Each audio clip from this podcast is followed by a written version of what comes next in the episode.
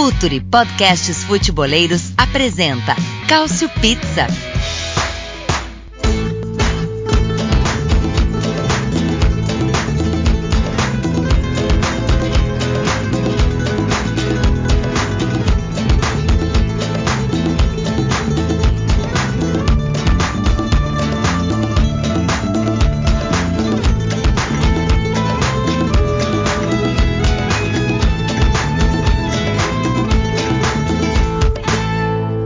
Os anos 80 foram um marco para o futebol italiano.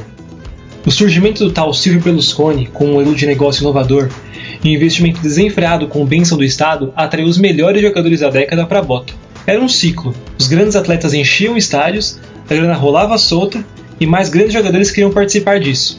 No meio disso tudo houve um time jovem que vivia à sombra do rival local, que arrebatou o que pôde, atropelou adversários, fez a litorânea Gênova comemorar um título depois de 67 anos e ficou a um chute certo da glória continental contra o time dos sonhos. Eu sou Murilo More e o Cautio Pizza é sobre aquela Sampdoria.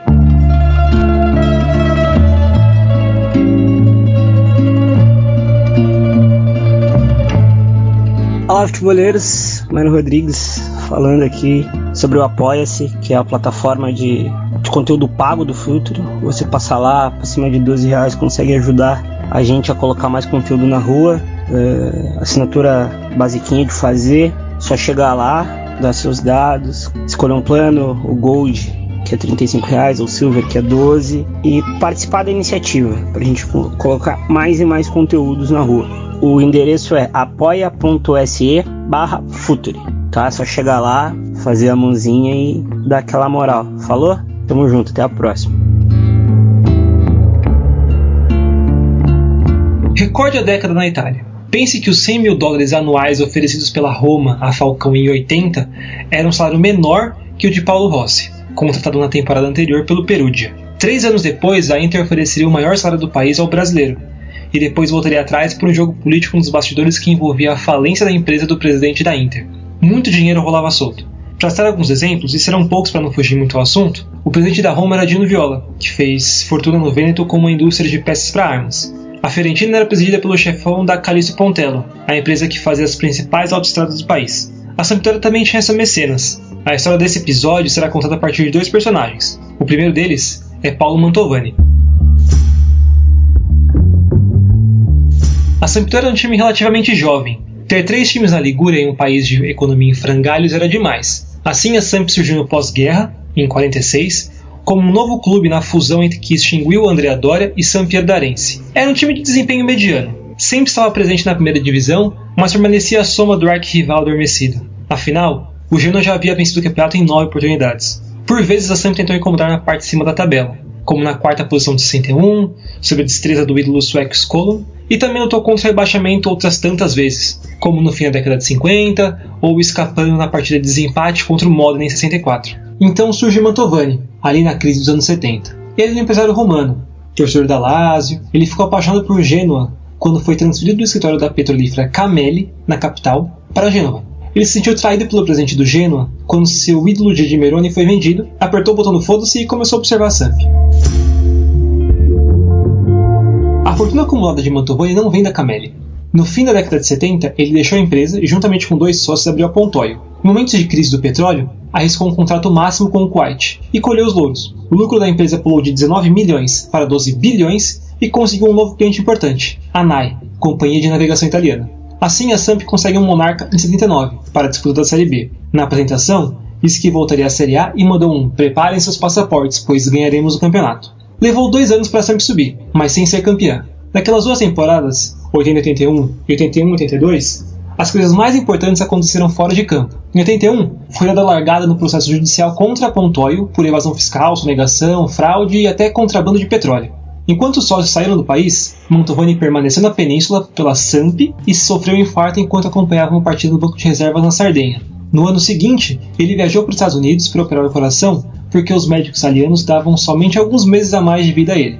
Bom, SAMP na Série A, técnico do acesso Renzo Olivieri no banco, cirurgia realizada, que fazer? Começou buscando o craque Liam Brady da bicampeã consecutiva Juventus. O título recente do clube foi conseguido justamente com um gol de pênalti do meio irlandês, vendido para abrir espaço no elenco para um tal de Michel Platini.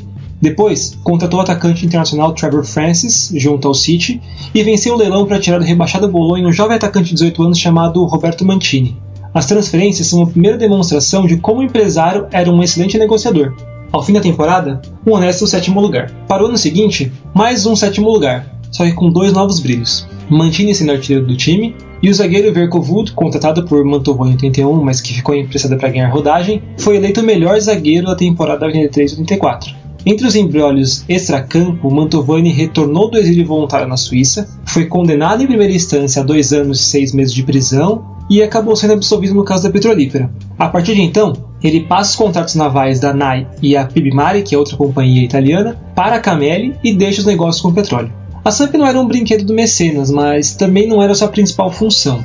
Sair de cena da Pontoil fez com que o presidente focasse 100% na missão de elevar o status do clube. Entre 8.4 e 8.6, as temporadas têm desfechos quase semelhantes, com Inglês Saunes, Viale pescado no, da Cremonese que conseguiu acesso à primeira divisão e o técnico Bercellini, uma Samp pragmática e rígida, bem nos moldes do treinador campeão italiano pela Inter nos anos 70, chega a duas finais de Copa. Em uma, bate o Milan em casa com gols da futura dupla de ataque mortal, e na segunda não consegue segurar a vantagem da primeira perna e perde em Roma. A estrutura do acesso na Série B ganhava novo corpo com Mantini, amadurecendo, mas sem continuidade no time titular, e naquele franzino Viale. Nascia a Samp Simpatia, não tanto pelo futebol, mas sim pelo respiro e fantasia da figura dos gêmeos. O segundo personagem entra agora. É daqueles grandes que você reconhece trabalho, mas geralmente não lembra o nome.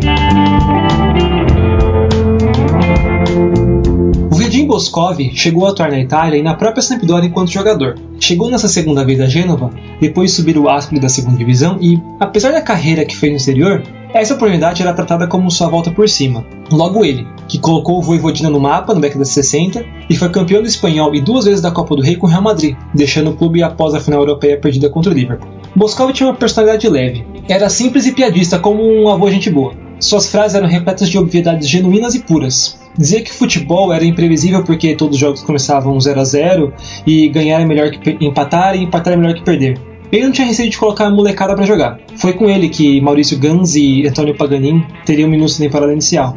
Recebeu de presente de Mantovani um jovem goleiro do Bolonha, chamado Paliuca, e um meio-campista ainda cru, mas de grande potencial, que foi Fuse.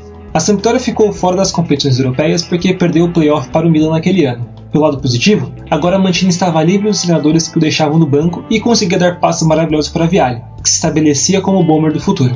Para dar experiência e fôlego àquele time, a Samp foi a Roma buscar Toninho Cerezo, em Verona para capturar o soldado campeão Brigo, e em Udine para contratar Giuseppe Docena, meia comparado pelos torcedores do Torino com o ídolo Valentino Mazzola. Para começar, a personalidade de Boscov combinava bastante com o daquele grupo. Foi Mantini quem disse que o sérvio levou alegria ao treino, coisa que não existia com Bertellini. Ele não era um taticista anti-saque, mas não acreditava tanto assim na pureza do jogo, tampouco na marcação à zona. Criticado pelo caráter defensivista, reagia dizendo que seria louco se não explorasse a qualidade da marcação individual de Verkovud e Manini. Exigia que seu time tivesse uma defesa sólida, com meias trabalhadores incansáveis, e atletas criativos. Assim, eles conseguiam acionar rapidamente Mantini ou Viale, sempre de forma muito rápida, e com Cerezo infiltrando sempre que podia. Esse jogo de contragolpe dava frutos, quarta colocação no campeonato e mais um título da Copa Itália, uma vitória arrebatadora por 4 a 0 contra o Napoli, além de ver Viali como o artilheiro da competição com 13 gols, recorde absoluto até hoje. Na abertura da temporada 88-89, a derrota que sedimentaria o caminho futuro. Perder a taça dos clubes vencedores de taças para o Barcelona foi o resultado que admitiu que reforços eram necessários, ainda mais agora, que o grupo industrial ERG começou a injetar dinheiro no clube. Atiro Lombardo veio da Cremonese para na meia direita. Vitor Munhoz trocou o Barcelona por Gênova e o craque Guslavo Katanets comandava tudo ao lado de Toninho. Era um time conciso e exigente. No gol, Paluca. Lana ganhou a posição do capitão Pellegrini para formar dupla com o Verkovud, chamado de Pedro Czar. Nos laterais, Manini e Catanets. O Popeye Lombardo fazia a meia pela direita com Pari e Docena em posições centrais. Tudo isso para acionar os gêmeos. O líder era Mantini, que sempre reunia aquele grupo alegre para jantar em pizzarias ou em restaurantes à beira-mar, zoando e brincando. Estes eram os sete anões. A Branca de Neve era Mantovani. Aliás, não foi o único apelido dele. Também era chamado de Paulo VII, como Papa, porque era um presidente pai ou pai presidente, capaz de abraçar seus jogadores com ternura suficiente para fazer com que o grupo permanecesse unido. Desde que venceu a Copa em 88, a Samp entendeu que seu rival não era mais o Genoa, era Milan, Inter, Juve, Roma, Napoli. Tanto é que anos consecutivos não conseguiu o título da Supercopa porque perdeu para os rivais de Milão em duas partidas em San Siro. O cheiro da glória começava a pairar quando a Sampdoria esbocou o Anderlecht e venceu a taça dos clubes vencedores de taças de 90. Foram dois gols de Viale na prorrogação, sendo sete no torneio. Ninguém fez mais gols que ele. Em nove jogos, a Samp fez 16 e sofreu apenas 4, deixando Bran, Dortmund, Grasshopper e Mônaco pelo caminho. No ano seguinte, o novo contratado era Mikhalichenko, meio atacante de fino técnico e duas vezes melhor jogador do campeonato soviético pelo Dinamo de Kiev. O meio-campo dos sonhos, formado por ele, Katanets e Cerezo, mal jogou. Começaram apenas três jogos juntos de 34 possíveis porque Toninho passou um bom tempo machucado, Katanets ganhou posição à esquerda da defesa e o ucraniano perdeu espaço na segunda metade da temporada. O sentimento não era tão parecido com o do Verona anos antes. A Sampdoria não havia conseguido mais que uma quarta colocação, mas o senso de união daquele grupo e o futebol divertido estampado pelas figuras de Viale e Mantini dava um sabor especial para quem acompanhava aquele time. Até porque havia concorrentes muito mais separados para tal feito, como a Inter de Trapattoni com os três melhores campeões mundiais, Bremen, Klinsmann e Matheus, o Napoli de Maradona, o Milan de Sacchi e Van Basten, atual campeão europeu, e a Juventus, que tinha dinheiro infinito para remontar o time já tinha começado a fazer isso, com Júlio César e Baggio. A Série A não começou bem para a Samp.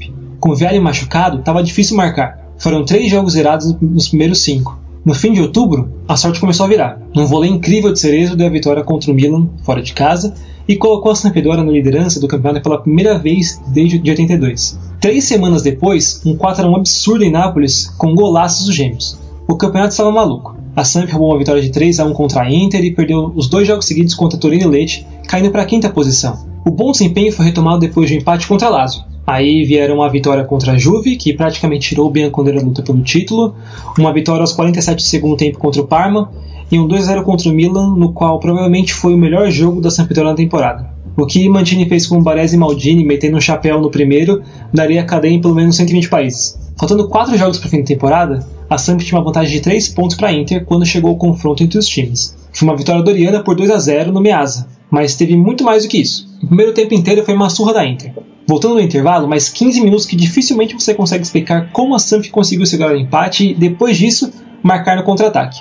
E aquele jogo teve de tudo. Palhuca pegando tudo e inclusive um pênalti de Matheus, Verkovud doutrinando na zaga, Bergomi Mantini expulso depois de uma treta, Bergomi sendo atingido na cabeça por algo que a própria torcida jogou, mas era para ter em Mantini, gol mal no lado de Klinsmann, trave de Lombardo, gol salvo em cima da linha pelos interistas, foram 24 chutes da Inter contra 6 da Samp. Zenga não fez qualquer defesa, Palhuca fez 14, e depois sofreu com mísseis atirados contra ele o ápice daquela família que tinha feito uma promessa no ano anterior. Num jantar, Mantio, Viale, Verkovult, Pagliuca, Manini e Pari sacramentaram o futuro em Gênova. Era um momento de pressão da Juve, que buscava contratar alguns jogadores para a temporada. Fizeram um pacto ali, que ninguém sairia até ganhar o Scudetto. Só um exemplo de como esse grupo era fora de classe em razão de um bem maior. E olha que Viale havia recusado o Milan em 86. Depois do título, a Samp voltou para a Série A meio lenta. Flertou com o de rebaixamento em dezembro, mas terminou em sexto. O grande objetivo estava no continente, com a disputa da Copa da Europa. O Rosenborg não deu graça na primeira rodada. Na segunda, derrota para o Kispers na Hungria, que seria remetida no Marassi. Na fase de grupos, venceu 3 de 6 jogos, eliminou o Estrela Vermelha, Anderlecht e Panathinaikos. A final seria contra o Barcelona de novo, de Cruyff. As escalações. O Barça foi para um 3-5-2 para ficar mais fácil de ser reconhecido. Os Bizarreta, Ferrer, Koeman, Nando, Eusébio, Baqueiro, Guardiola, Laudrup, Juan Carlos, Salinas e Stoichkov. A Samp naquele rígido 4-4-2 de sempre. Palhuca, Manini, Verkovud, Lana e Catanets, Lombardo, Paris, Cerezo e Bonetti, Mantini e Viale. Foi um jogo bem franco e vale muito a pena pegar esse vídeo para assistir no YouTube. O Barça não venceu com folga porque Palhuca foi Palhuca. A Samp não abriu vantagem porque duas das três principais chances do jogo ficaram nos pés de Viale, que por alguma razão não conseguiu concretizar numa noite sofrível e esquecível. Culminaria ainda com um gol apoteótico de Koeman na prorrogação para tirar o título daquela equipe simpática. De tudo que Mantovani fez na carreira, é possível que ele quisesse voltar aos momentos que antecederam aquela partida e reescrever a história, deixando de informar Viale que ele tinha sido vendido à Juve. Era o começo do fim, Cerezo e Pari também deixaram o clube e Boscov foi para Roma, lançar um tal de Francesco Totti.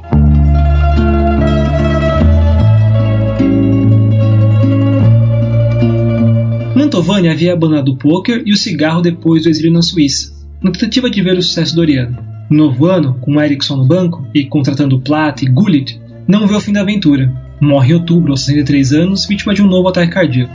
O legado dele, porém, jamais será esquecido. O time encantou a Itália por tanto tempo e de tal forma que aquela equipe simpática, extrovertida e divertida segue em nossas memórias. Como Boscov gostava de dizer, futebol é futebol.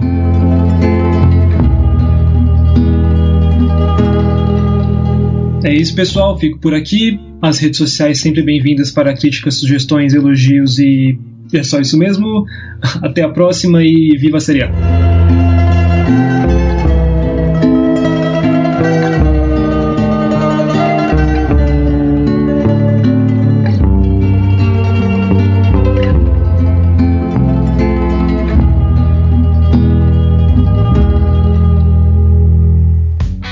Futuri apresentou Cálcio Pizza.